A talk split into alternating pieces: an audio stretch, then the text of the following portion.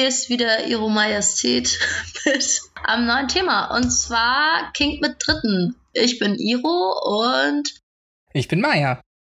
Yeah, es hat geklappt. Yeah, bin immer besser.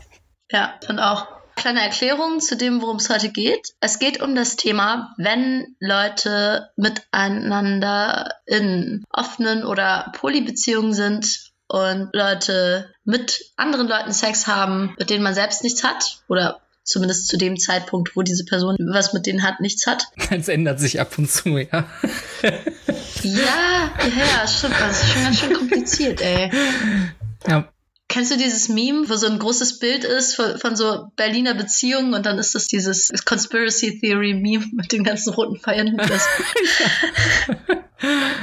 ja, also es geht generell auf jeden Fall darum, wie man damit umgeht, wenn Leute was mit anderen Leuten haben und wo da die eigenen Grenzen verlaufen und wie man die steckt und wie man darüber kommuniziert und so.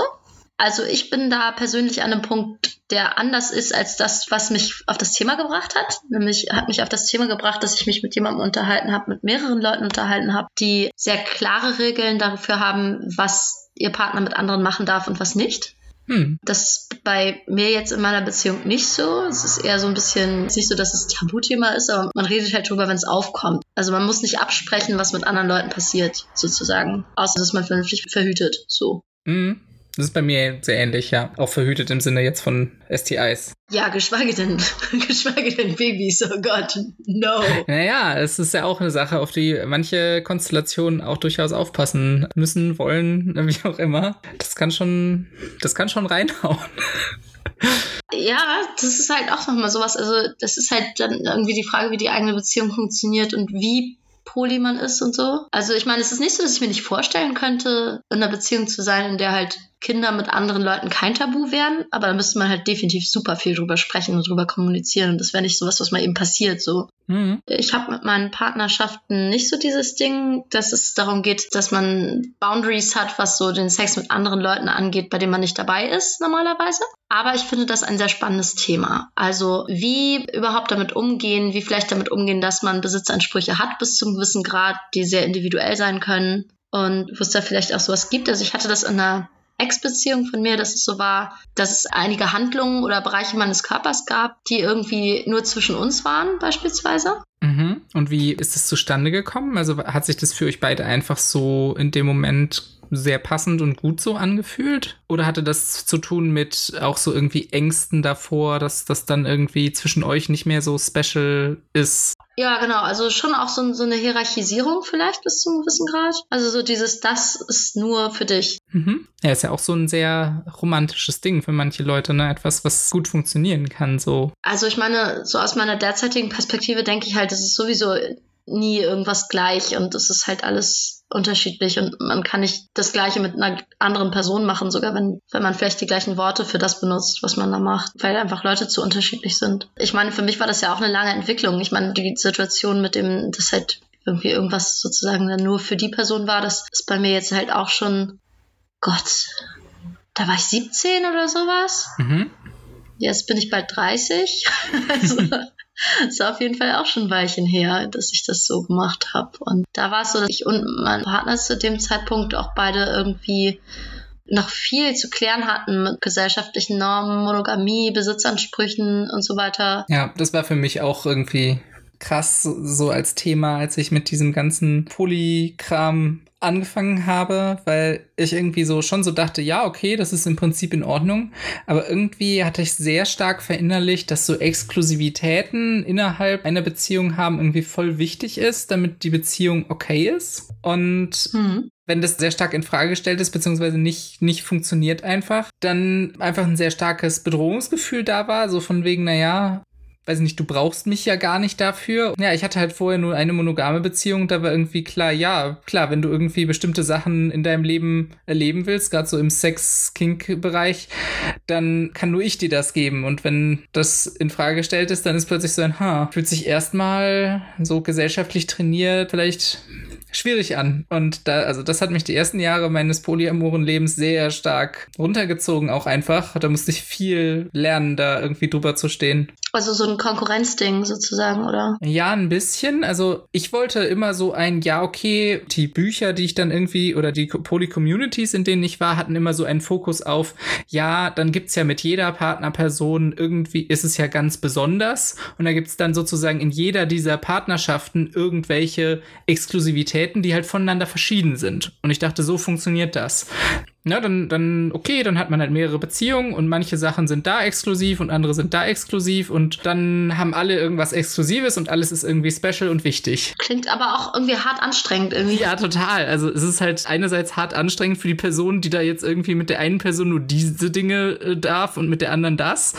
Und wenn man sich so sehr darauf verlässt, dass das so exklusiv bleibt irgendwie, ohne da genauer drüber geredet zu haben überhaupt, dass das exklusiv sein soll und man dann irgendwann merkt, oh, das ist jetzt seit einer ganzen Weile schon gar nicht exklusiv. Und ich dachte das immer.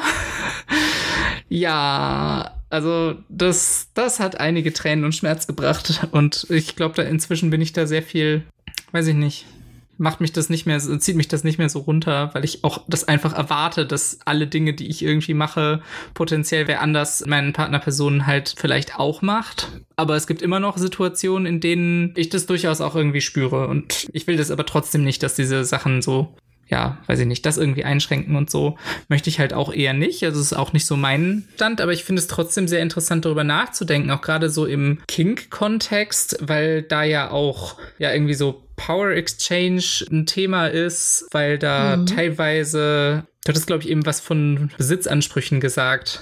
Mhm. Teilweise auch, dass in so einem spielerischen Kontext man das machen kann. Ich habe zum Beispiel eine Person, mit der ich irgendwie eine ja, wie auch immer geartete, vielleicht beziehungsanarchistische irgendwas habe. Und wir haben halt, also ein Teil davon ist halt irgendwie eine Spielbeziehung. Und wir haben dabei irgendwie festgestellt, okay, irgendwie fühlt es sich für uns beide gut an, wenn diese Person mir gehört. Und das klingt natürlich jetzt erstmal voll krass. Das ist irgendwie so ein krasser Besitzanspruch. Und es bedeutet halt auch irgendwie nicht, dass sie mit anderen keine Ahnung, irgendwelche Sachen nicht machen darf oder sowas. Aber es ist trotzdem irgendwie eine Ebene, einfach dadurch, dass wir das so sagen und dann halt auch erst über die Zeit rausgefunden haben, was bedeutet das denn eigentlich? Ja, dass wir darüber rausgefunden haben, so langsam, wie sich das anfühlt und was wir damit machen können. Und ja, irgendwie ist da offenbar ein Besitzanspruch als Teil dieser Spielbeziehung da. Und das kann sich, glaube ich, für ihre anderen Partnerpersonen auch vielleicht ein bisschen komisch anfühlen. So, also stell dir vor, du bist mit jemandem zusammen und irgendwann hörst du so, ja, ich habe übrigens jetzt gerade festgestellt, ich gehöre einer anderen Person. Klingt für mich erstmal ziemlich krass so. Ja, ich bin in einer ähnlichen Situation. Mhm.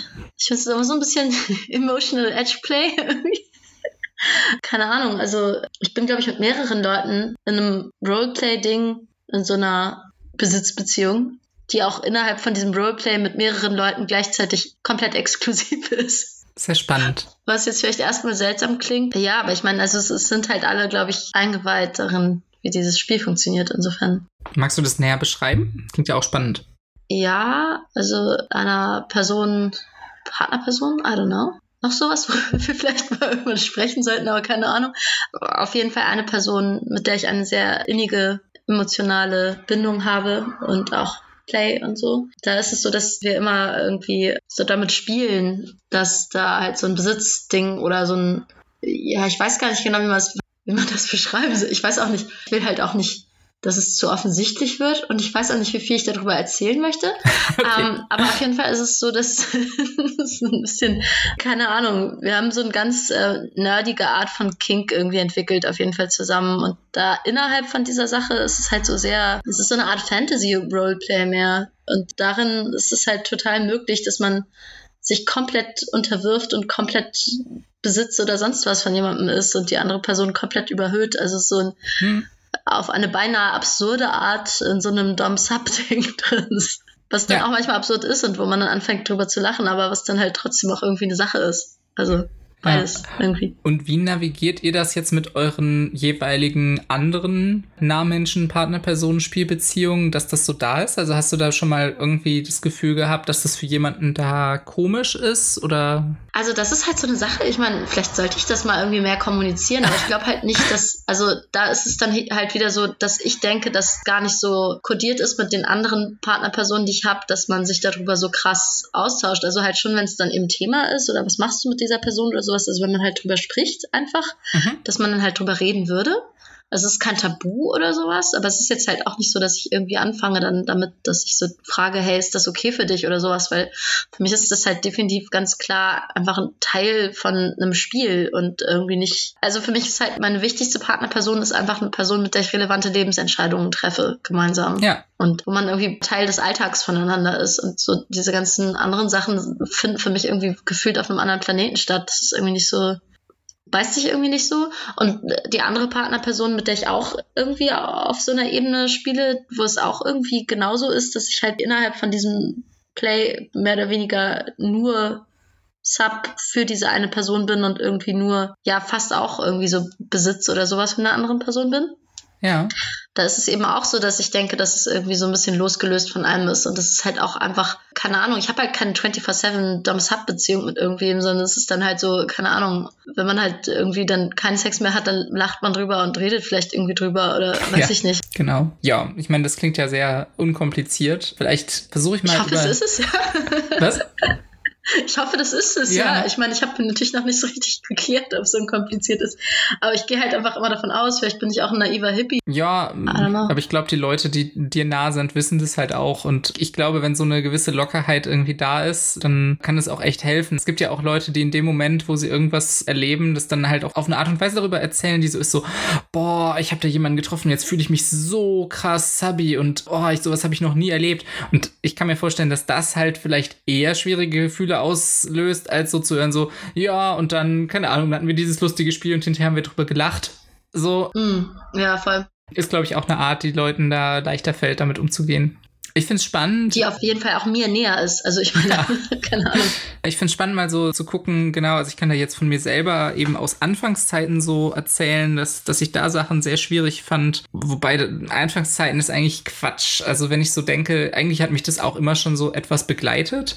Und es war dann zwar nicht so ein direkter Besitzanspruch, aber es hat dann schon manchmal reingehauen, wenn irgendwie, ich glaube, das Thema für mich war immer so ein, wenn ich eine bestimmte Erwartung daran habe, was passiert oder halt nicht passiert und dann völlig überraschend irgendwelche Sachen mit irgendwie gerade so neuen Dritten passiert sind von irgendwie einer Partnerperson aus und ich mhm. darauf im ersten Moment nicht so klar kam und dann mit der Zeit halt irgendwie schon, aber das gerade so dieses meine Erwartungen, die ich irgendwie hatte, aus welchen Gründen auch immer, wird gebrochen, dass das sich immer irgendwie relativ schwierig angefühlt hat und das ist halt auch eine Sache, die man durch Kommunikation dann irgendwie vielleicht lösen kann so. Ich glaube, das ist auch ein Thema, ja, wo ich irgendwie gerade so schaue, wo habe ich das in letzter Zeit irgendwie mitbekommen, dass Leute damit, wir mal, Schwierigkeiten haben, wenn sie vielleicht mit dem Kink, den ihre Partnerperson mit Dritten hat, konfrontiert sind plötzlich. Also zum Beispiel dadurch einfach nicht, dass man das irgendwie erzählt vielleicht, sondern auch dadurch, dass ja, vielleicht irgendwelche unübersehbaren Spuren auf diesem Körper plötzlich zu sehen sind und irgendwelche fetten Hämatome und Kratzspuren und sowas. Mm. Und wo, wo mhm. ich mitbekommen habe bei mir in der näheren Bubble hier, wo es genau sowas gab, dass ja eine Person da mit mir gespielt hatte, unter anderem, und da irgendwie schon, sag ich mal, ganz nette Spuren davongetragen hatte. Und dann ja, hinterher ihr Partner, ja, das damit irgendwie so konfrontiert wurde, einfach in dem Moment, wo sie das nächste Mal so nackt war, ohne dass sie davor irgendwie drüber geredet hätten. Das ist aber echt eine Sache. Ja, auch Knutschflecken zum Beispiel. Schon so etwas überfordert, was ich sehr gut verstehen kann. Ja. auch weil das glaube ich, eine relativ, also ich, ich weiß gar nicht, ob er sie vorher schon mal so in so einem Zustand, sage ich jetzt mal, gesehen hatte. Ich glaube nicht, äh, wenn ich das richtig in oh. Erinnerung habe. Scheiße. Ja. Und ich finde, da sind wir sehr an diesem Thema drin, weil das heißt ja auch gar nicht, dass da insgesamt ein Besitzanspruch sein muss, aber hat ja trotzdem in dem Moment was Also ist es nicht mehr so, ja, du kannst ja machen, was du willst mit Dritten, das geht mich ja nichts an, sondern in dem Moment, wo ich so deutlich damit konfrontiert werde, geht es mich ja irgendwie schon auch was an. Und ich kann mir auch vorstellen, dass, jetzt unabhängig davon, wie, wie das jetzt in dem Fall ist, ich, ich kann mir vorstellen, dass es auch Leute gibt, die das so generell schwierig finden, überhaupt zum Beispiel mit, mit Spuren konfrontiert zu werden. Ja, und dahingehend irgendwelche Absprachen vielleicht mit ihren Partnerpersonen treffen, so nach dem Motto, ja, vielleicht könntest du eben nicht die Sachen machen, die jetzt sehr brutal aussehende Blutflecken mir machen, dir machen Ja. und die ich dann irgendwie in, im Laufe der nächsten Woche irgendwie sehen muss. Oder aber auch sowas, ich meine, das, das muss ja gar nicht über über sozusagen Kontrolle dessen gehen, was irgendwie meine Partnerperson mit Dritten macht, dass ich da irgendwie sage, ne, das geht nicht, sondern es kann ja auch sowas sein wie, okay, wenn du das machst, dann möchte ich, dass du weißt, dass ich dich dann in der nächsten Woche oder bis das abgeheilt ist, erstmal vielleicht nicht nackt sehen will, weil mich das sehr stört, weil ich da einfach selber nicht gut drauf klarkomme, das zu sehen. Vielleicht auch mit einem, also es kann ja sogar einen Traumakontext haben, dass es mich wirklich so vielleicht triggert oder was. Ja, und ich mich selbst davor irgendwie schützen möchte, das finde ich ein legitimes Interesse, auch innerhalb einer Polykonstellation, dem die Partnerpersonen alles machen dürfen und ich das sonst nicht einschränken will, aber ich muss ja trotzdem auf mich selbst achten und sollte dazu auch die Möglichkeiten haben. Also ich persönlich finde es schön, wenn Poly immer eigentlich auch verhandelbar ist mit den Leuten, die daran teilhaben, mit allen und zu jeder Zeit sich alles Mögliche ändern kann. Also ich habe mich halt auch in letzter Zeit mit mehreren Leuten unterhalten, die da sehr äh, ideologisch rangegangen sind, also so sehr ethical slut-mäßig sozusagen, nehme ich an. Wo es dann irgendwie halt auch schon sehr darum geht, ist das richtig, habe ich irgendwelche Besitzansprüche, bin ich eifersüchtig und dass das dann halt so das Schlechte ist und das Böse, was man nicht machen darf, was man nicht fühlen darf. Mhm.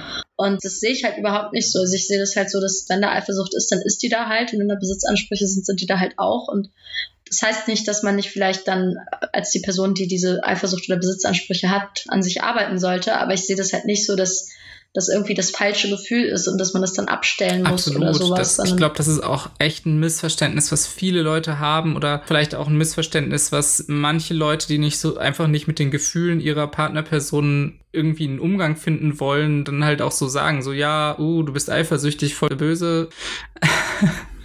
Das funktioniert irgendwie nicht und sorgt dann jedenfalls, glaube ich, nicht für eine besonders gute Beziehung.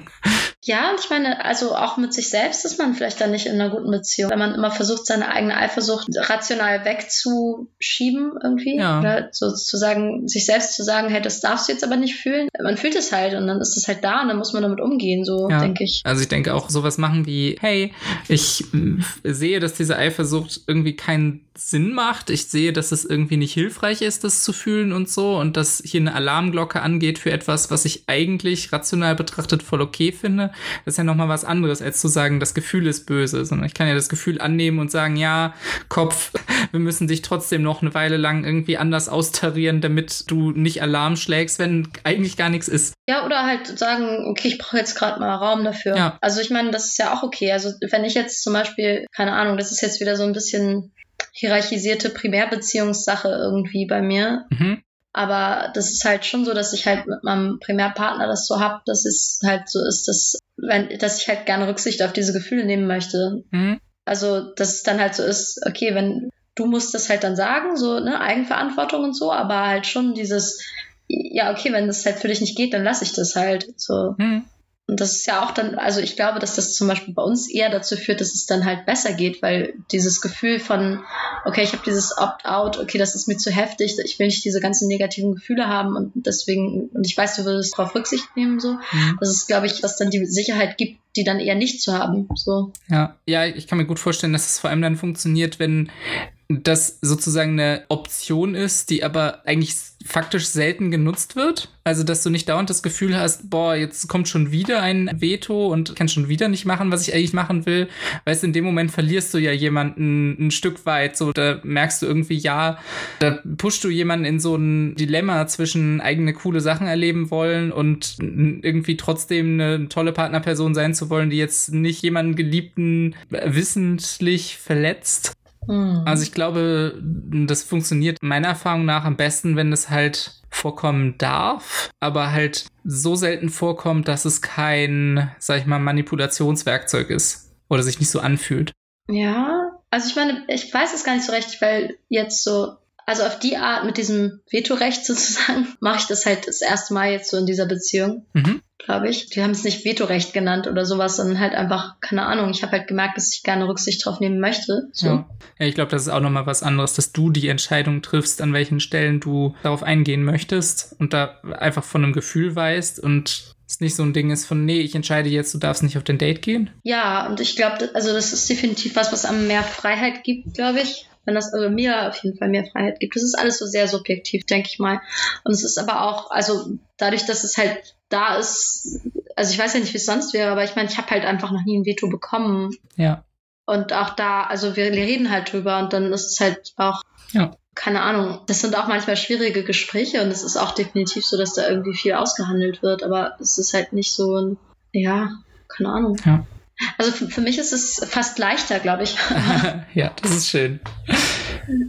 Um nochmal zu dem Thema zurückzukommen, ich hatte jetzt auch, also lass uns doch einfach nochmal so ein bisschen darüber reden, was wir so mitbekommen haben, vielleicht nicht bei uns, wo es vielleicht ja, weiß nicht, es klingt so ein bisschen so, es läuft irgendwie einfach relativ. Also wir machen da mhm. keine Absprachen, die jetzt Kink mit einem Dritten für unsere Partnerpersonen irgendwie einschränken. Das ist bei uns beiden so, das habe ich richtig verstanden, ne? Äh, ja, genau. Aber das heißt nicht, dass ich nicht Gefühle zu Kink von meiner Partnerperson ja. mit anderen habe. Ja, das stimmt. Also unterschiedliche, gute, schlechte, keine Ahnung. Ja. Und ich kriege aber auch immer wieder mit, dass solche Sachen echt ja auch schwierig, also auch schwierige Situationen da irgendwie entstehen. Also wenn manche Leute zum Beispiel, das habe ich gerade erst letztens irgendwie mitbekommen, dass jemand erzählt hat, hey, voll die tolle neue Person, mit der ich irgendwie Kink machen kann und alles gut und so weiter. Und dann hatten sie einmal ein Gespräch darüber, was irgendwie ja so ihre eigenen Interessen und Limits und so sind. Ich glaube, mit so einem, so, so, es gibt ja diese Fragebögen, in denen man quasi ankreuzen kann, wie sehr einen was interessiert, wie sehr man da irgendwie Ja, ja oder Nein ja. zu sagt und so. Und aber ist irgendwie rausgekommen, dass einer von beiden ist halt nicht nur für sich selbst irgendwie innerhalb dieser entstehenden Spielbeziehung und so bestimmte Praktiken nicht okay findet, sondern auch das total schlimm findet, dass die andere Person das eben mit Dritten machen könnte. Ah, und witzig gefühlt, ja. das gleiche Gespräch hatte ich auch gerade, aber ja. genau. Ich glaube auch, dass das gar nicht so selten ist. Also ich glaube, gerade bei Kings, da sind die Interessen ja wirklich so unterschiedlich und Leute haben auch ganz unterschiedliche Sachen im Kopf zu verschiedenen Kings. Und gerade, ich meine, wir haben ja auch in den letzten Folgen immer wieder so über Kings gesprochen, bei denen halt auch wirklich klar ist, boah, das ist einfach nicht für alle was diesen spezifischen King zu machen. Und gerade weil das so sehr über, ja, glaube ich, auch so erwartete Grenzen irgendwie, oder das hat auch was vielleicht mit dem Bild meiner Partnerperson zu tun, weil uns die Gesellschaft ja an sich sagt, also die Gesellschaft an sich ist hat, glaube ich, nicht so ein, findet King nicht so ganz toll. Ja, gut, aber hast du das vielleicht auch, also ich meine, hast du, also ich kenne das von mir selbst, dass ich das hatte so ein bisschen. Mhm. Hast du vielleicht das Gefühl, dass die Sachen, die halt deine eigenen Kings sind, irgendwie selbstverständlicher sind als die anderen? Also. Ja, ein Stück weit. Ich glaube, ich kann, also ich glaube, es, es gibt für mich so, so drei Kategorien. Es gibt so meine eigenen Kings. Natürlich kann ich da gut nachvollziehen, dass irgendwie andere das auch machen wollen. Und ja, es ist interessanterweise so, dass gerade wegen diesem irgendwie in mir immer noch drinsteckenden Exklusivitätsdenken es manchmal für mich einfacher ist, wenn dann Leute mit, also Partnerpersonen von mir mit dritten Sachen machen, die gar nicht meine eigenen Kings sind weil dann machen sie was vollkommen anderes, worauf ich selber keinen Bock habe oder so. Und manchmal ist es aber auch schwieriger, weil ich dann so denke, so, äh, ich habe da gar keinen Zugang zu. Ich verstehe gar nicht, was dich daran fasziniert, an diesem Kink, zu dem ich selber einfach nicht das Gefühl habe, dass es mich das besonders interessiert. Und dich interessiert es aber und das auch noch mit jemand anderem, den ich vielleicht gar nicht so gut kenne.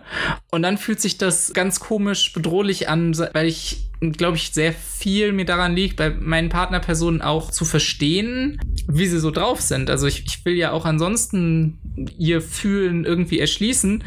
Und wenn es da um einen Kink geht, den ich gar nicht verstehen kann, ist es schwierig. Ja, same. Aber bei mir ist es tatsächlich so, ich hatte das, glaube ich, immer so ein bisschen, dass ich so ein bisschen naiv daran gegangen bin. Ich hatte ja irgendwie, glaube ich, auch mal in einer anderen Folge davon erzählt, wie ich halt irgendwie so völlig clueless auf so eine BDSM-Party aus Versehen gelaufen bin und, und, dachte, ich bin schon ganz schön kinky und dann plötzlich mega überfordert war, weil, weil alle wesentlich auf einem anderen Level irgendwie unterwegs waren als ich. Aber ich denke halt auch immer so, dass ich halt relativ kinky bin und, und das bin ich auch gegen viele Leute so.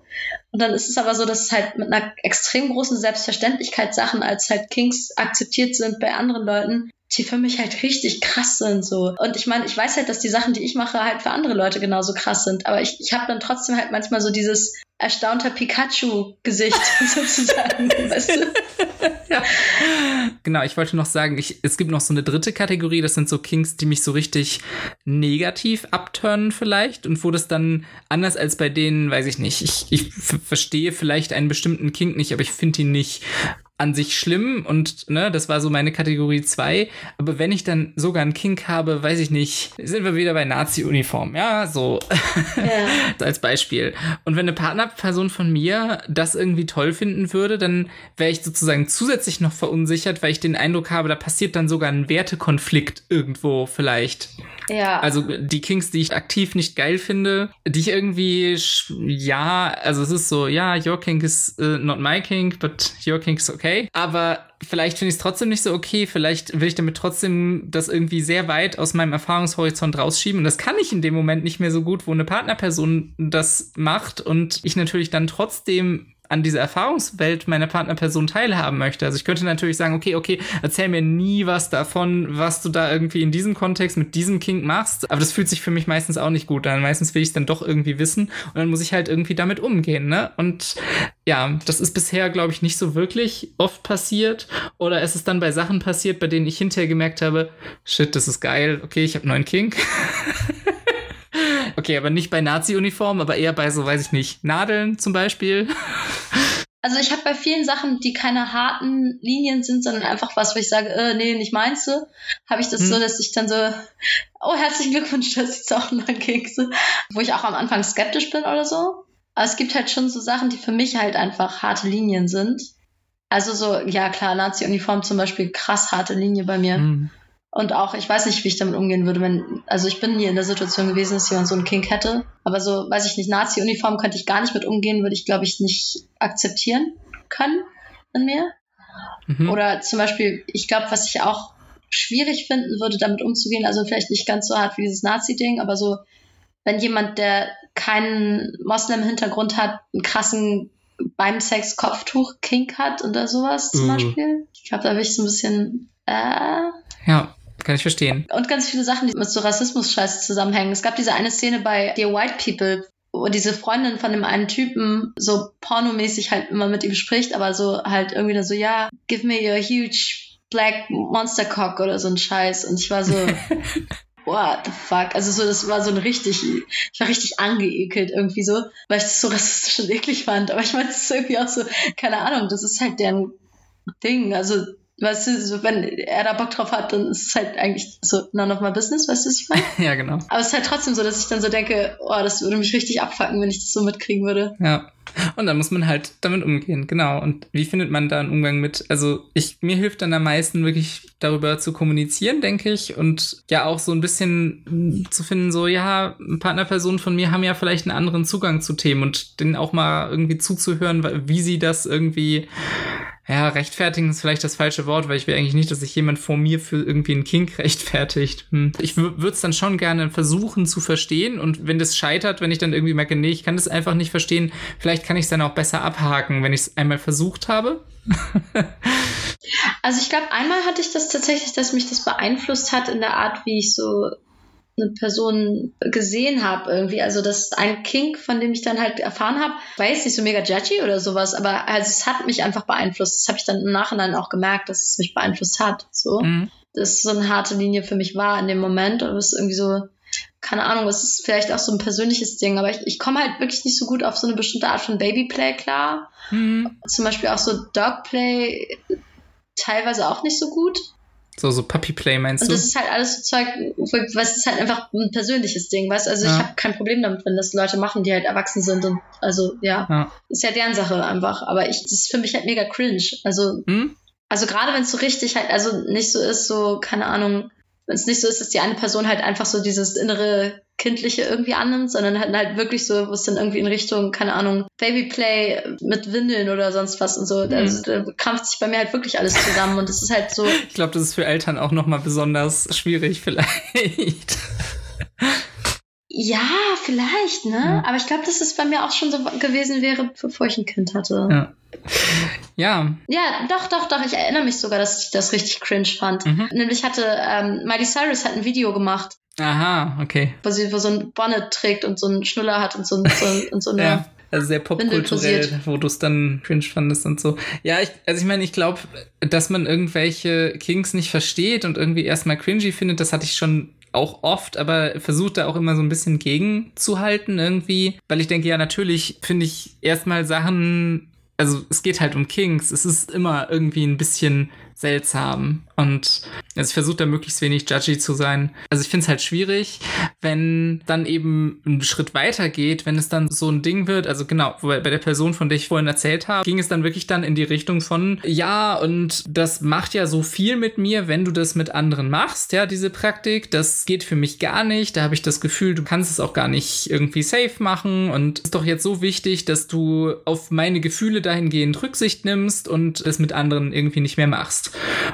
Und das ist halt so heftig eskaliert in diesem einen Gespräch, dass die so behandelte Person halt den Kontakt abgebrochen hat darüber. Ja, obwohl vorher irgendwie eine nette Kink-Ebene da war, aber das war dann halt einfach so über die Grenzen gehend von wie viel darfst du mir sagen, was ich mit Dritten machen darf. Da ging es ja nicht mal um Spuren oder sowas, sondern es ging wirklich einfach um alleine das zu wissen, dass du es mit anderen machen könntest, macht mich zu fertig.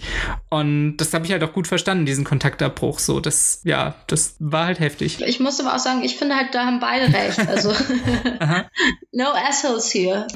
Ich finde, das ist halt echt so, keine Ahnung, beide Grenzen sind wichtig. Und wenn die andere Person die Grenze da steckt, dann muss ich die nicht verstehen, um die zu respektieren. So, das heißt halt nicht, dass ich mich dann daran halten muss, sondern das heißt halt, dass ich mich dazu verhalten muss. Ja, ja, ich meine, das da ist im Prinzip ja schon recht. Das, also an der Stelle haben diese beiden Personen auch einfach krass nicht zusammengepasst. So, wenn das für eine Person halt super, super schlimm ist und für die andere Person das etwas ist, was sie nicht aufgeben will, dann kommst du halt nicht zusammen. So, dann, dann ist es gut, es direkt zu beenden, weil alles, was du versuchen würdest, dann irgendwie aufzubauen, würde nur im Chaos und Tränen enden, so. Ja, voll. Ja, ich finde es auch ganz interessant, weil, also es gibt ja so viele verschiedene Abstufungen von Leuten und die auch teilweise kinky oder unkinky sind oder sich für irgendwas halten oder sowas und dann irgendwie sich da noch weiterentwickeln oder so. Aber ich meine, also beispielsweise hatte ich mal so eine Situation, da war ich so ein bisschen am Flirten mit jemandem. Und dann haben wir irgendwann angefangen, über halt Kommunikation und auch Sex zu reden und wie das funktioniert so. Und dann hat er irgendwann irgendwas gesagt, so irgendwas darüber, wie er halt irgendwie nicht versteht, wenn Leute irgendwie sich schlagen oder sowas. Und dann meinte ich so, ja, doch, also das, das verstehe ich schon sehr gut. Kann ich schon gut verstehen. Mache. Ist schon, ist schon ganz ja, geil. ja, und dann war ich so dieses super schockiert und so, ja, okay, mal ein Klaps oder sowas, aber halt nicht irgendwie sich voll auf die Fresse hauen oder so. Und ich war so, ja, doch. also, weil ich meine, also ich sag jetzt nicht, dass ich mir jetzt full on irgendwie auf die Fresse haue, aber eher nicht deswegen, weil ich das halt zu heftig finde, sondern weil es einfach zu krasse Spuren hinterlässt. So. Ja, ich meine, du hast in Folge 2, glaube ich, auch was davon erzählt, dass ihr durchaus nicht so ganz dabei immer auf Safety geachtet habt und das durchaus eskaliert ist. Also ich würde sagen, es kann schon beeindruckend, sag ich mal. Ja, aber ich meine, es ist halt bei mir wirklich so, das ist halt keine harte Linie für mich, ja. also überhaupt nicht. Ich meine, für mich ist es halt eine harte Linie, hinterher, keine Ahnung. Also wenn ich jetzt irgendwie was im Gesicht habe direkt, ja. ne, was ich dann halt nicht irgendwie mit langen Ärmeln oder sowas machen kann, dann wäre das halt für mich deswegen eine harte Linie, weil ich damit rumlaufen muss später, nicht weil das weh tut. Ja, das wäre für mich auch so. Und da kommt auch für mich nochmal hinzu, wie ist der Umgang mit Kindern an der Stelle so. Also Kinder sehen ja auch, was irgendwie Spuren angeht. Also im Gesicht würden sie wahrscheinlich sehr besorgt sein. Das, da hast du auch irgendwie eine Verantwortung. Das sind halt auch irgendwie Personen, die davon beeinflusst sind. Ne? Und andere Sachen kannst du halt verstecken. Vielleicht versteckst du aber halt halt auch nicht immer alles. Ist eigentlich auch ein spannendes Thema, mal so darüber zu reden. Naja, wie gehst du eigentlich mit Kink um, wenn du irgendwie Kinder hast und, weiß ich nicht, manchmal halt so blaue Flecke hast. So, wie redest du da eigentlich drüber? Aber das müssen wir jetzt nicht hier vertiefen. Das können wir mal eine eigene Folge zu machen. Das ist ein ganz interessantes Thema halt ins, insgesamt. Wie geht man mit Spuren davon mhm. um und wie erzählt man halt Leuten davon oder wie schafft man es halt Leuten nicht davon zu erzählen, weil man sie nicht in den eigenen Kink reinziehen möchte? Also zum Beispiel denke ich bei meinen Eltern sowas, dass die halt das eigentlich nicht wissen wollen und dann mache ich dann halt White Lies, weil ja. Also keine Ahnung, weil ich denke, dass es halt einfach in dem Fall eher eine Konsensverletzung wäre, denen zu erzählen, wo ich das wirklich her habe. Also so, weißt du? Ja, meine Mutter liest mir in Twitter und ich weiß nicht, ob sie diesen Podcast hört. Falls ja, hallo Mama. ja, same. Hallo Mama. Aber ich glaube, dass wir da eine extrem gut funktionierende Don't Ask, Don't Tell Nummer mit allem, was mit mhm. Sexualität zu tun haben. Und ich will nichts wissen vom Sexleben meiner Eltern und die wollen auch nichts von meinem wissen. Und da meine Eltern beide irgendwie, glaube ich, eher weniger kinky sind, aber das weiß ich nicht und das will ich auch nicht wissen. So. Ja. Es ist, glaube ich, schon so, dass sie einfach hart irritiert davon sind, wenn ich halt einfach krasse Wunden vom Sex irgendwie mitbringen würde. So. Ja. Und dass ich deswegen halt auch einfach eher rumlüge und sage, ich habe mir sie irgendwo anders geholt. Ja.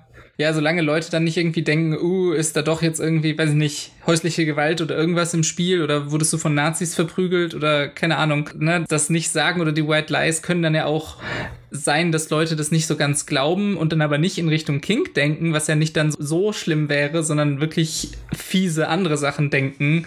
Und glaube ich, deswegen ist mein Versuch da immer eher offen mit zu sein, so. Aber ich kann auch verstehen, ja. dass es nicht immer geht. irgendwie. Also zu 100 Prozent valid, aber bei mir geht's halt deswegen ganz gut, weil ich halt sowieso mich auch wirklich viel kloppe, ohne dass es kinky ja, ist. Ja, gut, das hilft. das mache ich nicht so viel. Ja, gegen Sachen renne und irgendwie viel Sport mache und sowas. Und mhm. also ich weiß, ich habe halt keine Probleme damit, das zu verstecken, weil es einfach irgendwie so ein, keine Ahnung, ist halt irgendwie nicht schwierig, weil ja. ich sowieso andauernd irgendwelche Blessuren habe, auch unkinky Blessuren und keine Ahnung, echt lange Thai-Boxen gemacht habe, auch jetzt irgendwie ja, in, in Hildesheim wieder. Ist eigentlich ein gutes Alibi so. Vielleicht sollte ich auch mal wieder Kampfsport machen. nur, nur um die Spuren zu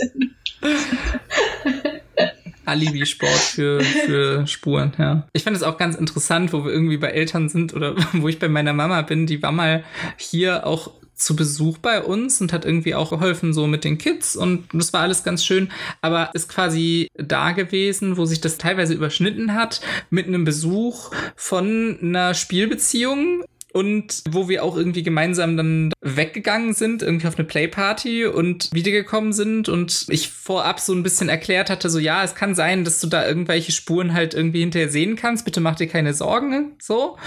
Und meine Mama relativ cool reagiert hat darauf, aber dann auch sehr deutlich gesagt hat, hört mal, ich schlafe bei euch da im Nebenzimmer, mir wäre es echt wichtig, dass ich nicht irgendwelche Geräusche von euch jetzt, wenn ihr wieder zu Hause seid, dann höre, die auf irgendwie, weiß ich nicht, die sich gewalttätig anhören oder sowas. Und das fand ich ein sehr schönes Abstecken auch von so Grenzen. Ja, weil natürlich betrifft dich das in dem Moment, wo du es hörst, ja, und gerade wenn du so Gast irgendwie bist, dann, ja, will ich darauf halt eben auch Rücksicht nehmen und sagen, ja, nee, ist, ist schon okay, Mama. Das, das machen wir dann, das machen wir im Dungeon, den Teil. Ja, aber das, das ist ja auch eigentlich, also passt gut ins Thema Sex mit Kind mit Dritten. Ja. Oder halt, wie man sie raushält daraus. Also auch mit Kindern. Ja, genau, wie man Dritte raushält aus dem Thema. Kink, den man da hat, genau. Oder wie man damit umgeht, wenn eben doch man mal irgendwie Teile davon so mitbekommt. Weil du willst es eben niemandem so aufdrängen, aber ja. Freunde von mir haben so einen Exhibitionismus-mäßigen Kink ah. irgendwie. Habe ich ein Problem mit? Ja, das ist ja konsenttechnisch also so, so, ein mich, bisschen schwierig. Irgendwie ne? der Ding. Genau, ja. Aber andererseits denke ich mir halt auch, also es ist ein sehr schwieriges Thema. Es war auch jetzt gerade wieder zum Pride-Riesenthema, so wie kinderfreundlich muss die Gay Pride-Sache ja, okay. immer sein und so. weil man der andere nicht in sein Kink mit reinziehen möchte. Ja. Ich habe da aber auch irgendwie so meine Schwierigkeiten mit, weil einerseits ist es so, dass ich halt finde, also, dass ich es total nervig finde, wenn so eine bestimmte Art von BDSM-Leuten Pride an sich zieht. Ja. Weil ich das teilweise auch einfach mega anstrengend finde. Aber gleichzeitig denke ich mir halt auch, es ist so dieses, oh my God, think of the children. Äh, ja. Geht so. Ich glaube halt, Kinder merken sowas gar nicht groß. Also ich hatte jetzt mal zwischendurch einmal so eine Situation, da hat mein Kind gespielt mit einer Freundin und dann kamen zwei Furries vorbei.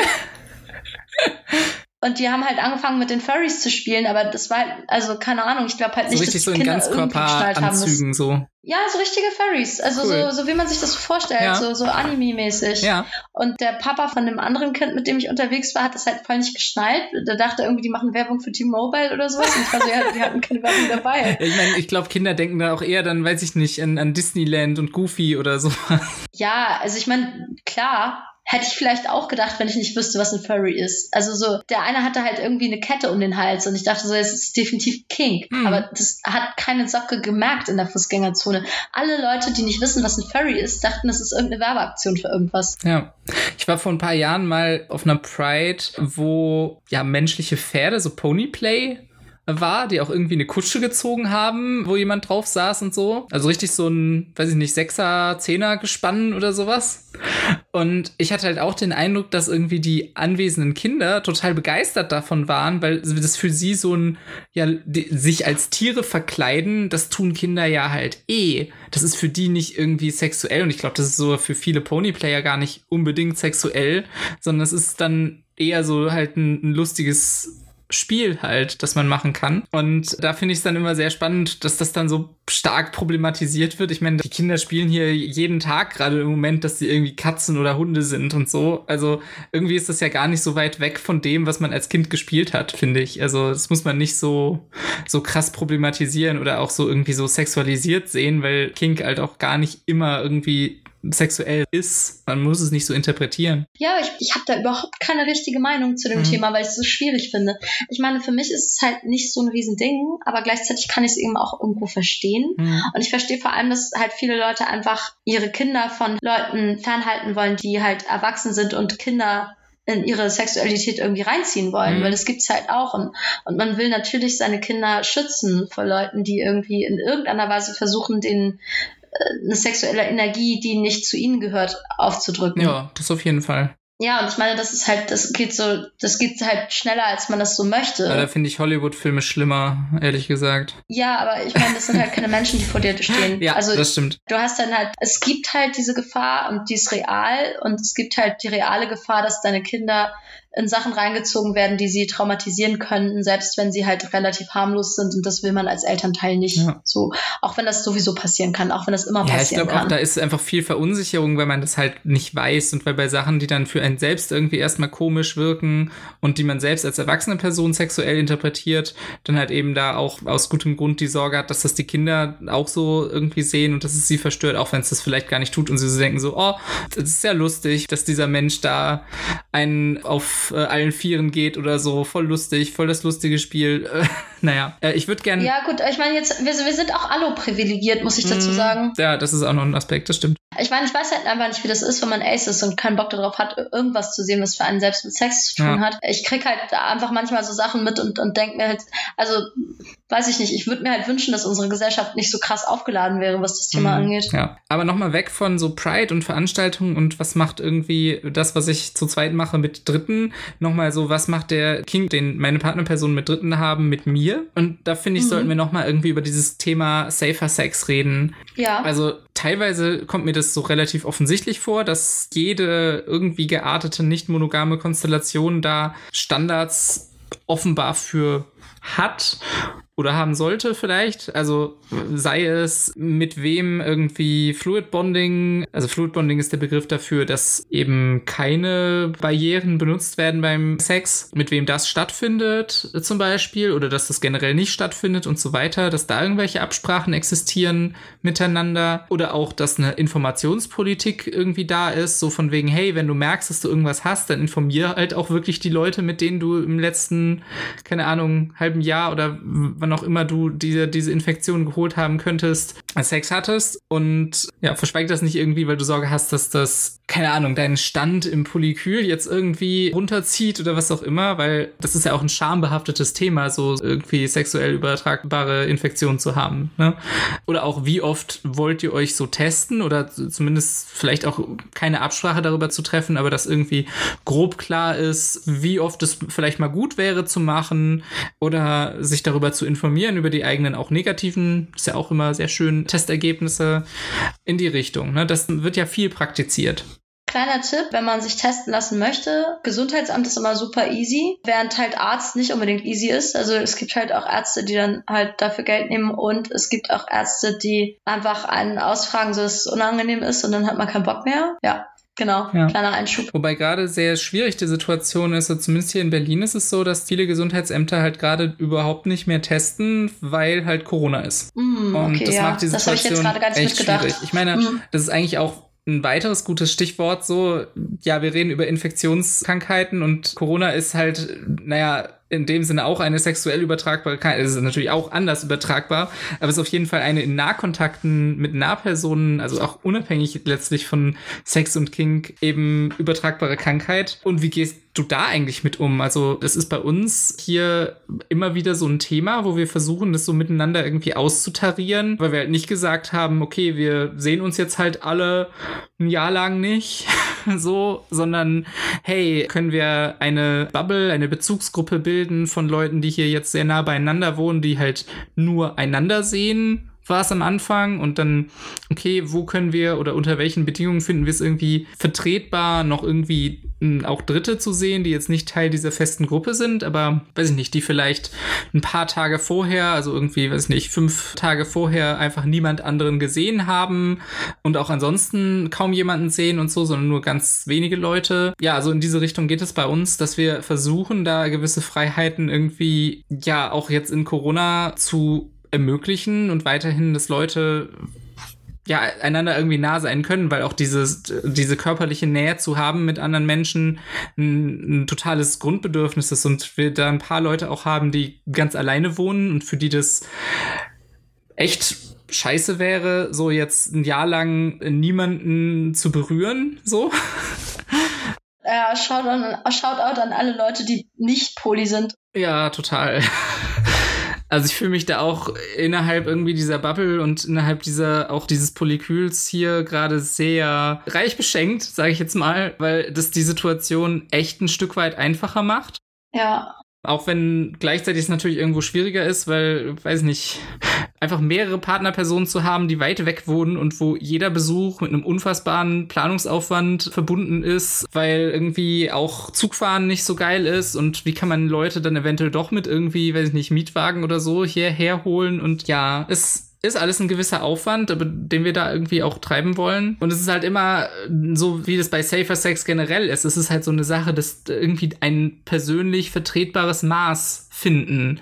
Es gibt halt nicht den safen Sex, der in jeder Hinsicht safe ist. Und es gibt auch nicht, da haben wir auch schon drüber gesprochen in vorherigen Folgen, so, es gibt nicht den super safen Kink, der bei dem immer alles nichts, also einfach nichts passieren kann, was irgendwie negativ wäre. Und es gibt halt eben auch sowieso nicht den in irgendeiner Weise gearteten, komplett safen Corona-Kontakt. Natürlich wäre das absolut safe, dass wir uns alle vereinzelt ein Jahr lang aufhalten und nicht aus unseren Häusern kommen, aber ja, ist dann auch wieder unrealistisch. So. Oder nicht wünschenswert zumindest. Also es ist, es ist realistisch, man kann das machen, aber ich glaube, es tut vielen Leuten nicht gut. So. Ja, also bei mir ist es so, ich habe überhaupt noch keine richtige Haltung dazu gefunden. Also ich habe jetzt halt ganz lange das halt, also ich habe jetzt ganz lange mich nicht mit irgendwem getroffen und wenn dann mit Abstand. Ja. Und mit niemandem aus dem Polykül habe ich mich jetzt getroffen eigentlich. Also halt Primärpartnerpersonen und die sehe ich auch nicht so häufig leider, aber das ist nochmal ein anderes Thema. aber jetzt tatsächlich habe ich eine Verabredung mit Polykül-Menschen. Und das war für mich so ein sehr großes Ding, was ich so mit mir aushandeln musste, wie, wie viel Risiko ich da eingehen möchte oder auch nicht. So. Hm, bei mir hing das jetzt damit zusammen, dass jetzt eben auch Kindergarten wieder losgegangen ist ja. und dann dadurch denke ich halt auch irgendwie, man kommt jetzt nicht drum rum, mehr Risiken einzugehen und ich möchte dann, glaube ich, nicht so völlig arbiträre Regeln dafür haben, irgendwie. Ja, genau. Und an der einen Stelle dich irgendwie voll krass einschränken, obwohl es an der anderen Stelle sowieso viel ja, risikoreicher ist, sondern dann kannst du das aneinander irgendwie so ein bisschen anpassen, ja. Ja, aber ich habe zum Beispiel eine Person, die ich glaube ich vielleicht casual gedatet hätte, wenn das jetzt nicht gewesen wäre, wo ich es halt einfach nicht mache. So. Ja. Da ist mir dann halt, also keine Ahnung, da hat mich auch jemand gefragt nach, nach einem Date so und ich war halt so, nee, eher nicht so gerade. Ja, sowas habe ich auch. Also so, ich habe irgendwie ein paar spannende Personen auf OkCupid gerade zwar, aber mir ist völlig klar, dass das jetzt gerade nur Abstandstreffen sein werden wahrscheinlich. Es sei denn, ich finde noch raus, dass diese Leute irgendwie sonst absolut niemanden sehen, aber das ist, glaube ich, nicht der Fall. Bin irgendwie gerade ziemlich verliebt in einen neuen Menschen und ja, da haben wir jetzt irgendwie entschieden, dass nachdem wir uns jetzt monatelang auch wirklich gesagt haben, uns nicht zu sehen, dass es uns ein zu hoher Preis wäre, diese jetzt gerade irgendwie möglicherweise beginnende mögliche Beziehung ja, möglicherweise der Sicherheit sozusagen zu opfern, weil wir uns einfach gut vorstellen können, dass wenn wir uns jetzt das komplette nächste Jahr lang oder wie auch immer lange diese Scheiße noch dauern wird, nicht irgendwie physisch mal sehen können, dass sich das dann mit hoher Wahrscheinlichkeit irgendwie ja auch einfach verflüchtigen wird wieder. Und das war uns irgendwie beiden, wenn wir uns gar nicht treffen wollen, okay, dann, dann wird das wahrscheinlich einfach nicht viel draus werden, so. Und das fänden wir beide zu schade. Und wenn wir aber nicht ein Jahr lang warten wollen, dann können wir uns halt auch jetzt treffen. Das macht irgendwie, also ich glaube nicht, dass jetzt gerade unsicherer ist als, keine Ahnung, in einem Monat oder so. Gerade mit wieder hochgehenden Zahlen, yay. aber das ist ja so eine ähnliche, also solche ähnlichen Mono- und Dialoge oder was auch immer, hat man ja auch, was anderen Safer Sex-Praktiken angeht. Zum Beispiel halt, wie man zu Oralsex steht, Ja. unverhüteten. Mhm. Und das ist halt ja zum Beispiel definitiv was, da kann man halt nicht irgendwie, egal welchen Genitalbausatz die Leute haben, es ist halt so, dass man davon normalerweise keine Kinder bekommt. So, aber es ist halt auch was, was jetzt halt nicht unbedingt safe ist über übertragbare Krankheiten. Ja. So, ich habe halt so ein bisschen die Regelung halt mit meinen Partnerpersonen, denen ich vertraue, dass ich das da okay finde, weil ich weiß, dass die relativ pfleglich eben mit Testen umgehen und dass die vor allem halt auch auf sich achten und merken, wenn es Veränderungen gibt. Und die meisten übertragbaren Krankheiten, die über Oralsex übertragbar sind, bemerkst du halt. Die meisten davon sind nicht komplett Ja. Unsichtbar und unbefühlbar. Ja. Aber das sind ja auch alles Rationalisierungen und, und es ist auf jeden Fall nicht so, dass du da kein Risiko hast. So. Ich habe schon von Leuten gehört, die jetzt gesagt haben, so ja, ich mache irgendwie Tinder-Dates und ich küsse die Person aber nicht und halte mich mit denen auch nicht irgendwie in einem geschlossenen Raum irgendwie in deren Gesichtsnähe überhaupt irgendwie auf. Wir reden nicht miteinander, aber wir haben geschützten Sex miteinander, halt irgendwie dann oral oder sowas.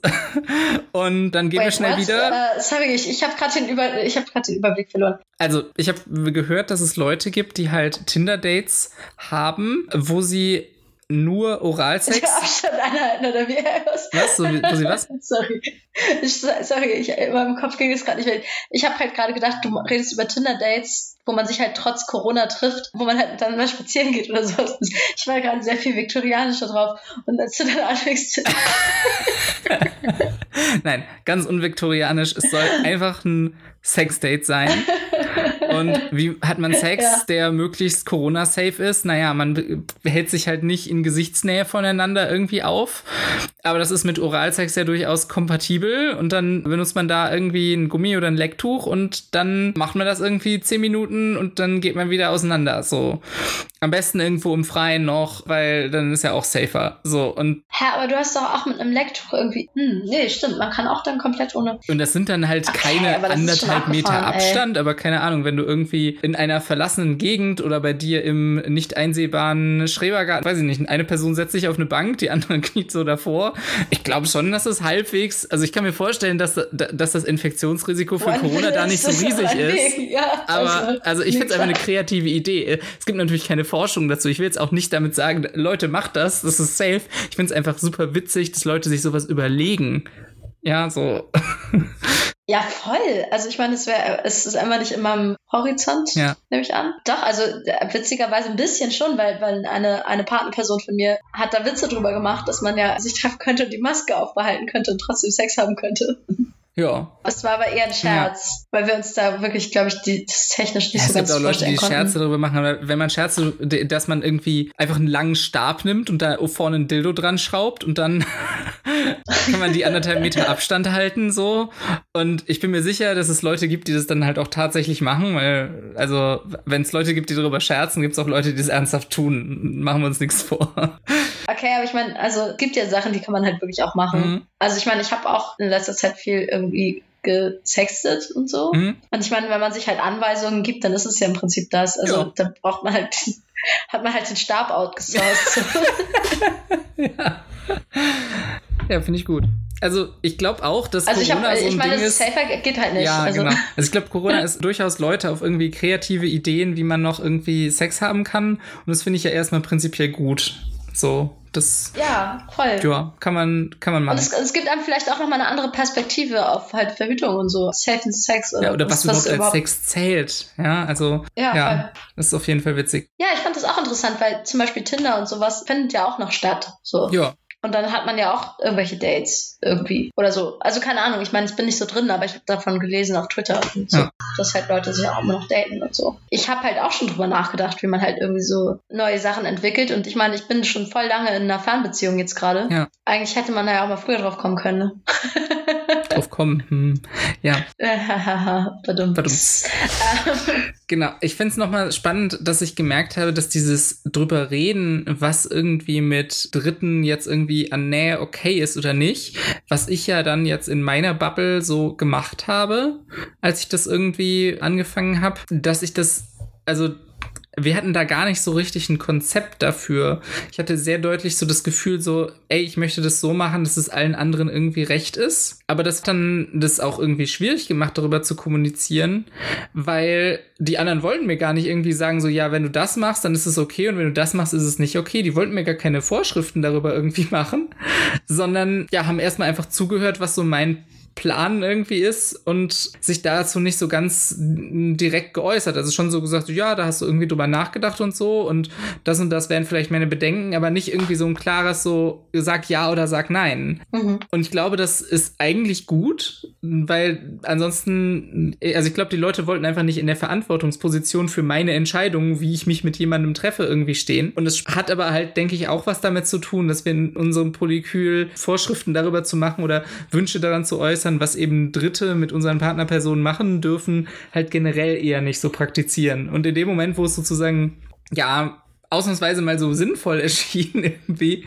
hat es dann halt auch gar nicht funktioniert. Und ich bin aber jetzt inzwischen auch relativ glücklich damit, weil ich den Eindruck habe, ich müsste, wenn ich jetzt irgendwie, weiß ich nicht, irgendein Problem aufkommt und so, wenn ich erstmal immer mit allen reden müsste, darüber, was denn jetzt vielleicht okay ist. Also keine Ahnung, du sagtest eben Kindergarten öffnen. Polyplenum. Polyplenum, genau. Sagt mir bitte, was okay ist. Nee, das, das funktioniert überhaupt nicht. Das ist viel zu anstrengend. Und ich finde es aber gut, weiterhin im Kontakt zu bleiben und irgendwie offen damit zu sein, wie will ich das selber handhaben. Oder ich habe gemerkt, für mich hat sich durch zum Beispiel ne, Öffnung von Kindergärten jetzt und weil ich ein Kind habe, das in diesen Kindergarten geht, einfach was verändert. Und ich sehe jetzt einfach nicht mhm. den Sinn da drin, jetzt im Moment noch so krass mich im privaten Raum da so einzuschränken, wenn mein Kind sowieso 15 anderen Kindern begegnet oder 30 oder vielleicht auch den ganzen Kindergarten, was weiß ich, je nachdem, wo man da so guckt. Ja, und die haben ja auch noch Geschwister, die zur Schule gehen und also ja. Genau, also wenn der Kreis halt sowieso so groß wird, dann kann es sich halt wirklich sehr ja sinnlos anfühlen, das verstehe ich. Und ich finde es dann aber halt gut, wenn es selbst thematisiert wird. Also wenn man dann irgendwie sagt so, hey, übrigens, ab dann und dann ist wieder Kindergarten, liebe Leute, und das soll ich jetzt einfach bewusst sein und wird halt auch einen Einfluss darauf haben, vielleicht, wie ich dies oder das mit anderen handhabe oder auch unabhängig davon, ne? Hey, ich habe eine neue coole Person, wir haben geschrieben und ich möchte mich mit dieser Person demnächst regelmäßig auf irgendwie Dates treffen und wenn ich das irgendwie wichtig ist, dass da dann hinterher zu treffen mit euch ein gewisser Abstand herrscht, dann lass uns drüber reden, was da irgendwie komfortabel ist, dann können wir darüber kommunizieren und ja, ansonsten einfach so die Info.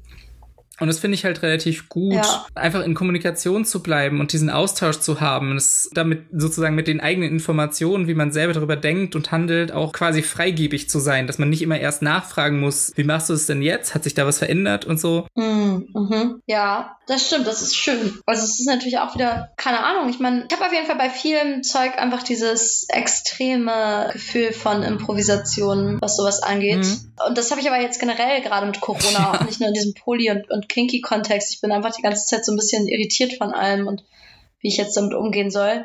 Also, keine Ahnung, ich habe halt jetzt neulich, als ich halt gemerkt habe, dass ich gerade mich eigentlich ganz gerne mit einer neuen Person treffen würde, habe ich halt gemerkt, wo meine Grenze ist daran, dass ich an sie gestoßen bin. Und zwar habe ich gemerkt, dass ich, glaube ich, gerade keine Leute, die ich noch nicht kenne, daten wollen mhm. würde. Also, oder mit denen ich noch nie was hatte.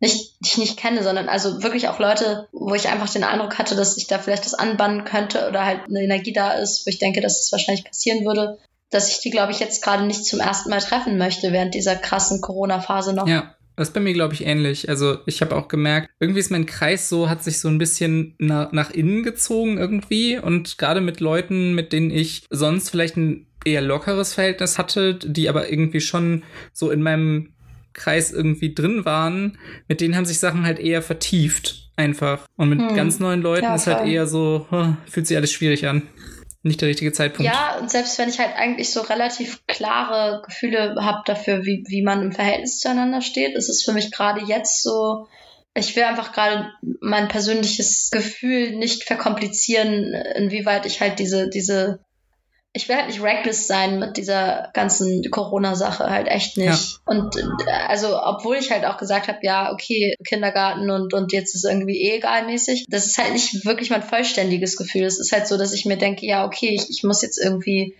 auf eine gewisse Art eben, ja, ich mag das halt nicht, das zu hierarchisieren, aber es ist dann tatsächlich sowas, wo man irgendwie merkt, was am wichtigsten ist gerade oder so. Ja. Ist schon irgendwie komisch, weil es, es passt nicht in mein Selbstbild zu sagen, ja, okay, aber, aber das sind ja die wichtigsten Leute mhm. so. Also es ist irgendwie komisch, aber es ist so. So ein Familiending fast irgendwie. ja. I don't know. Also auch merkwürdig, ne? Also das passt ja bei uns beiden eigentlich jetzt nicht so in. Haben wir da überhaupt schon mal drüber gesprochen? Hierarchien? Also genau, wir haben beide Poly-Sachen, aber, aber ich habe zum Beispiel eine Primärpartnerschaft. Genau, und ich habe sowas nicht.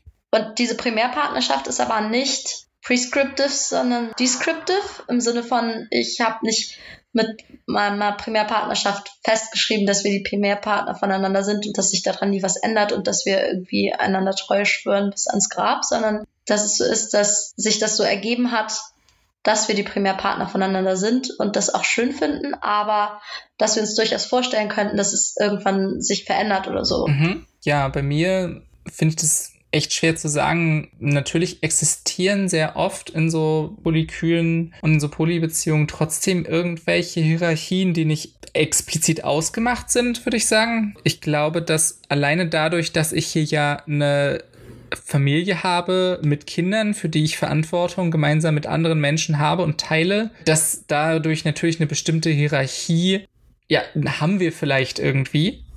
Die ist nicht irgendwie explizit gemacht, die ist nicht auf der Ebene von, ja, weiß ich nicht, so und so wird immer Priorität vor allem anderen irgendwie haben. Natürlich kriegen die Kinder eine sehr, sehr hohe Priorität, auch über den meisten anderen Sachen. Also ich würde jetzt nicht mein Kind irgendwie stehen lassen, nur weil ich auf ein Date gehen will und das ist dann alleine zu Hause oder so. Das, das ist irgendwie klar. Ja. Ich würde auch sagen, dass vielleicht nicht jedes Kinderinteresse über allen anderen Interessen liegt. Also kann halt sein, dass ich irgendwie auf ein Date gehen will und mein Kind möchte irgendwie noch ein Buch vorgelesen haben und ich sage, nö, ich habe jetzt was anderes vor. Ja, also das ist keine, ja. äh, mein Kind hat auch keine Vetorecht oder so. Ja, gut, ich meine, aber das ist halt auch, also ich würde sagen, das ist nochmal ein anderes Thema und eigentlich eins, was wahrscheinlich eine komplette eigene Folge füllen würde, wie man mit Kindern und Dates und so weiter ja, umgeht. Da können wir wirklich auch mal was zu machen. Nee, ich meinte jetzt auch weniger Bezug auf Kinder tatsächlich, sondern einfach, dass wir hier irgendwie zusammen wohnen und dass wir irgendwie Kinder haben, das macht im gesamten Polykül natürlich auch was mit den Erwartungen der Leute, die sie irgendwie an mich haben. Wenn sie irgendwie wissen, sie kommen mich besuchen und ich habe in dieser Zeit Kinderverantwortung, haben sie eine ganz andere Erwartung an, wie dieses Date mit mir läuft, als wenn irgendwie ja. klar ist, okay, gerade habe ich irgendwie kinderfreie Zeit. Ja, und same. Klar. Ich glaube, das hat ein, da kann man dann irgendwie Hierarchien draus bauen, sag ich mal. Aber sie sind halt nicht irgendwie explizit da und wir versuchen es so unhierarchisiert wie möglich irgendwie zu machen, dass halt niemand pauschal irgendwie wichtiger ist. Es kann sein, dass es trotzdem, wenn es sozusagen hart auf hart käme, immer noch so ist. Aber dieses, wann, wann kommt es so hart auf hart? Das kann ich mir gerade im Moment noch nicht vorstellen oder will ich vielleicht auch gar nicht so sehr drüber nachdenken. Ja, und bei uns ist es halt vielleicht dann auf die Art vielleicht ein bisschen näher an Mono. Wir waren auch in einer monogamen Beziehung. Also es war mehr oder weniger meine erste richtige monogame mhm. Beziehung, mhm. die auch wirklich ein bisschen gedauert hat und wo das so, ein, so, eine absichtliche Entscheidung war. Und das war tatsächlich so, dass dann irgendwie auch am Anfang schon gesagt haben, ja, wir machen das jetzt so, aber wir könnten uns beide vorstellen, dass es sich irgendwann verändert. So. Und dann hat es sich halt verändert, weil wir halt auch gemerkt haben, dass es halt gerade gut für uns wäre. Mhm. Und da ist es dann aber halt zum Beispiel, also in einer monogamen Beziehung ist es ja so, dass man seinem Partner sehr viel Macht gibt über den Sex mit Dritten. Also, dass man das halt wahrscheinlich komplett gar nicht macht oder dass man halt auf jeden Fall eine bestimmte Definition von Sex mit Dritten einfach gar nicht macht und dass das ja so auch so eine monogame Beziehung ausmacht beispielsweise. Ja. Und also, wenn man jetzt sozusagen komplett ans andere Ende gehen würde, dann wäre es vielleicht sowas wie, okay, du machst mit egal wem, egal was und ich habe da gar keine Ansprüche ran, auch nicht was, keine Ahnung, dass es einen wirklich gar nichts angeht. Aber ich meine, das ist halt auch, ich glaube, das gibt es kaum, so dass jemand sagt, okay, es geht mich gar nichts an, was du mit anderen machst, weil zumindest so Safety und so Kinder und sowas, das, das interessiert einen ja schon. Ja. Ich meine, wenn ich mit Leuten in Beziehung bin, dann sorge ich mich ja auch um diese Person irgendwo oder möchte eine gewisse Fürsorge für die Person haben. Und das heißt halt auch, dass ich bei manchen Sachen vielleicht mir eben Sorgen mache. Und das ist ja erstmal eine gute Sache. Das ist ja auch irgendwie ein Ausdruck von Liebe oder kann das zumindest sein, wenn es nicht irgendwie überladen ist und so. Also ich glaube, dass das gehört auch irgendwo dazu. Erstmal. Dass man zumindest mal nachfragt und so weiter. Wir sind jetzt natürlich beide irgendwie, also ich glaube zumindest, einfach von dem, was ich bisher als Vibe aufgeschnappt hat, von dem, was du so erzählt hast, dass wir beide irgendwie Don't Ask, Don't Tell ein bisschen unsäglich finden. Ja. Aber es ist natürlich auch eine Sache, die viele Leute machen. Ja. Ich erkläre mal, was mein Problem damit ist. Ich finde, das ist ganz schlechte Kommunikation und birgt die Gefahr von extrem vielen verletzten Gefühlen und, und ganz vielen Missverständnissen. Sobald man es dann rausfindet quasi und dass das dann nicht zu den eigenen Erwartungen passt. Ja, oder es gibt halt alle möglichen Eventualitäten, die da drin eine Rolle spielen können. Es kann sein, dass man Leuten in der Stadt begegnet oder sonst was. Also es gibt ja sehr viele Sachen, mit denen es maximal nervig sein kann, sowas zu mhm. machen. Und meine Erfahrung damit ist halt auch aus anderen Gründen negativ, nämlich dass ich viel gesehen habe, dass Leute dieses Don't Ask, Don't Tell eigentlich eher benutzen, weil sie halt, also sie sind einfach schlecht in Monogamie, aber sie sind nicht. Also sie haben sich nicht irgendwie bewusst dagegen entschieden, sondern es ist halt so, ja, okay, ich krieg das irgendwie nicht gebacken Mono zu sein. Mhm. Und dann kann ich so tun, als wäre ich Mono gegenüber meiner Partnerperson und die Partnerperson weiß davon, dass es vielleicht noch anderer Kram existiert, aber wir können das so ein bisschen versuchen wegzuignorieren.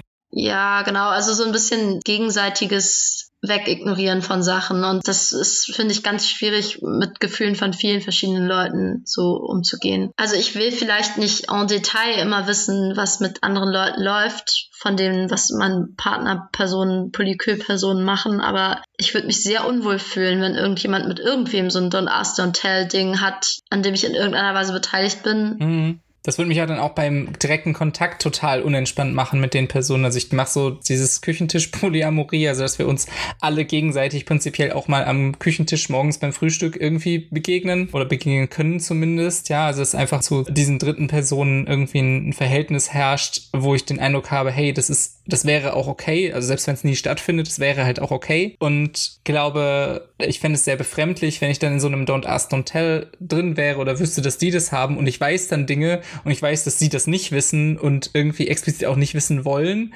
Aber es kommt mir gleichzeitig so falsch vor, dass ich das irgendwie weiß und die direkte Partnerperson irgendwie nicht. Und ich bin auch vielleicht ein bisschen zu harmoniebedürftig für sowas, weil ich habe halt das auch schon so erlebt, dass das irgendwie so war und dass dann doch auch Eifersucht von einem Partner war oder dass es so eine ganz eklige Situation ist, wo du dann irgendwie merkst, ja, okay, das ist ein bisschen scheiße abgesprochen und da hat die eine Person die andere Person zu was gedrängt. Ja. So eine typische Konstellation ist irgendwie so zwei junge Menschen, die in einer Hetero-Beziehung sind und wo sich dann irgendwie eine Frau dazu überreden lässt, dass der Typ auch was mit anderen Leuten haben darf, aber eigentlich will die Person das mhm. gar nicht. Und das habe ich schon richtig mhm. oft gehört und gesehen und erlebt. Und das ist nicht ja. cool. Es ist halt dann auch oft so ein, ja, ich will halt irgendwie liberal sein, aber eigentlich fühle ich mich damit gar nicht wohl und eigentlich will ich lieber Mono sein, aber das mhm. geht ja nicht und unangenehm, ja. finde ich. Sehr unangenehm. Und auch was diese Besitzansprüche angeht, auch wieder dieses Jahr, okay, wir sind halt irgendwie links und wir sind liberal und ich will ja keine Besitzansprüche stellen, aber ich habe eigentlich welche und die drücke ich dann weg. So. Ja, ich glaube, das ist ein sehr gutes Thema, so über das man wirklich auch offen reden sollte. Wenn ich irgendwie was habe, dann auch, wenn ich dazu ge bestimmte Gefühle habe, dann auch wirklich authentisch damit zu sein und nicht so zu tun, als dürfte ich diese Gefühle nicht haben. Ne? Genauso wie bei Eifersucht. Wenn ich für mich einfach bestimmte Beziehungsmodelle nicht passen, ja, dann passt vielleicht auch eine bestimmte Beziehung mit einem bestimmten Menschen nicht. Aber man macht sich echt nur super unglücklich, wenn man das dann halt trotzdem lange Zeit versucht. Und wenn man dann irgendwie also zu oft versucht man es dann eben trotzdem, so diese Quadratur des Kreises, dann irgendwie, dass es trotzdem irgendwie gehen soll und endet es in, ja, im besten Fall in so einem Don't Ask, Don't Tell, im schlimmeren Fall irgendwie in Cheating und so und es ist irgendwie nicht so der angenehme Weg für die meisten hinterher. Hast du das auch, dass dich das entspannt, wenn du Leute Total. kennenlernst? Also Leute, mit denen meine Partnerperson was hat oder so, ne? Meinst du jetzt? Ja, ja, genau. Ja. Also ich hatte das tatsächlich auch so, also ich habe stärkere Eifersuchtsprobleme, wenn ich halt eher so ein abstraktes Spukgespenst im Kopf habe, was ich dann irgendwie halt komplett nur mit meinen Unsicherheiten füllen kann, ja. im Prinzip so. Das ist auch, warum Don't Ask Don't Tell für mich nie funktionieren würde, weil ich dann in meinem eigenen Kopf, also mein Kopf spinnt sich dann halt irgendwas zusammen und wenn ich dann das immer nicht weiß, dann passiert das tendenziell sozusagen alle meine schlimmsten Vorstellungen und alle meine Sachen, auf die ich eifersüchtig werde, passieren dann halt in meinem Kopf sowieso und die Realität sieht meistens halt nicht so krass aus. ja. ja. Und das Ding ist, ich bin halt auch irgendwie hart jealous, aber ich bin halt, also wenn halt mehrere Leute da sind, mit denen ich was hab, dann eigentlich nicht. Oder wenn, dann eher so horny jealous. so, so nach dem Ich will auch jealous, oder was?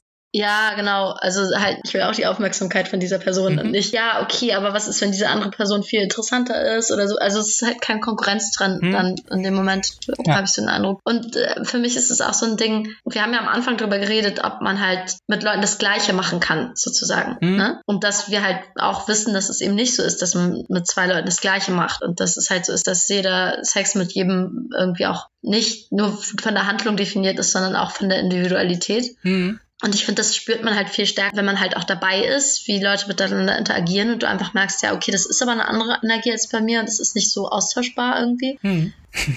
aber ich weiß es nicht. Ich glaube, da haben wir dann halt wieder auch sehr ähnliche Ansichten zu. Ich finde es gut, dass wir nochmal umrissen haben, dass es eben das auch alles gibt. So. Hm. Also ich möchte auch nochmal dazu anmerken, dass ich Respekt vor allen Arten habe, das zu machen und dass es sehr persönlich ist, wie ich damit umgehe und dass wir vielleicht auch mal also Maya und ich haben uns zusammengefunden für diesen Podcast. Ich schwöre, wir haben uns nicht abgesprochen.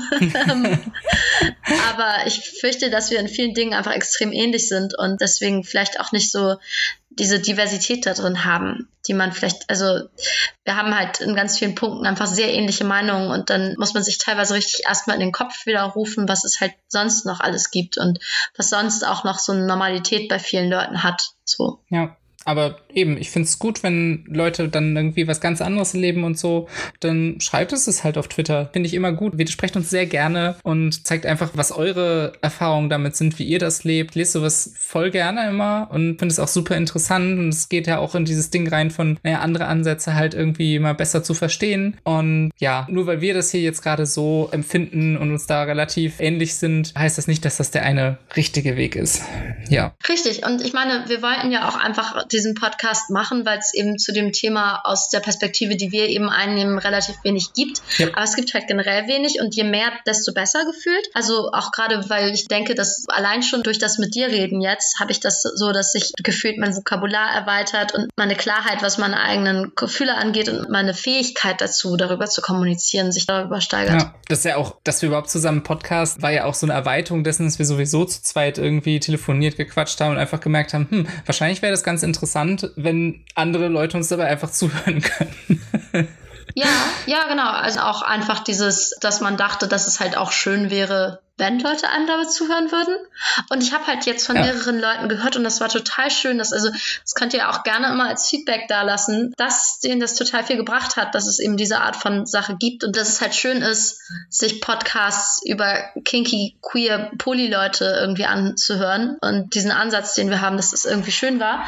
Und genauso geht es mir aber auch, ey. Ich will so viel Info wie möglich von Leuten, die das auf andere Arten machen oder auch auf ähnliche Arten machen und einfach dieses ganze Thema aufschlüsseln, weil es ist so selbstverständlich auf eine, eine Art, aber eben auch unheimlich weit entfernt von dem, womit man sozialisiert wird und was so Mainstream ist, dass es immer schön ist, dazu Perspektiven zu bekommen, finde ich. Ich finde das ein super Plädoyer zum Abschluss. Ich finde, wir haben jetzt auch schon sehr detailliert gesprochen über einfach dieses Thema und da viel drüber ausgetauscht. Und ja, jetzt hören wir euch einfach mal zu, beziehungsweise lesen euch zu, was ihr dazu so denkt. Und ja, fand das jetzt wieder eine schöne Folge. Richtig. Und hoffentlich haben wir bald auch noch einen neuen Twitter-Account für unseren Podcast. Und da ja. könnt ihr euch dann mehr oder weniger, falls von uns beiden eingeloggt ist, einfach direkt mit uns fetzen darüber, ob das daneben ist, keine Ahnung, Dogplay in Public zu machen oder sowas, was auch immer. Okay. Ja, also dann. Hat es wieder sehr viel Spaß gemacht, mit dir zu quatschen und ja, bin gespannt, was die Community so denkt. Ja, also. genau. Community. Aha, wir haben eine Community. Mhm. Ja. okay. Also, Super. ja, mir hat es auch total Spaß gemacht. Ich wünsche dir eine gute Nacht und schlaf schön. genau, du auch. Mach's gut. Tschüss.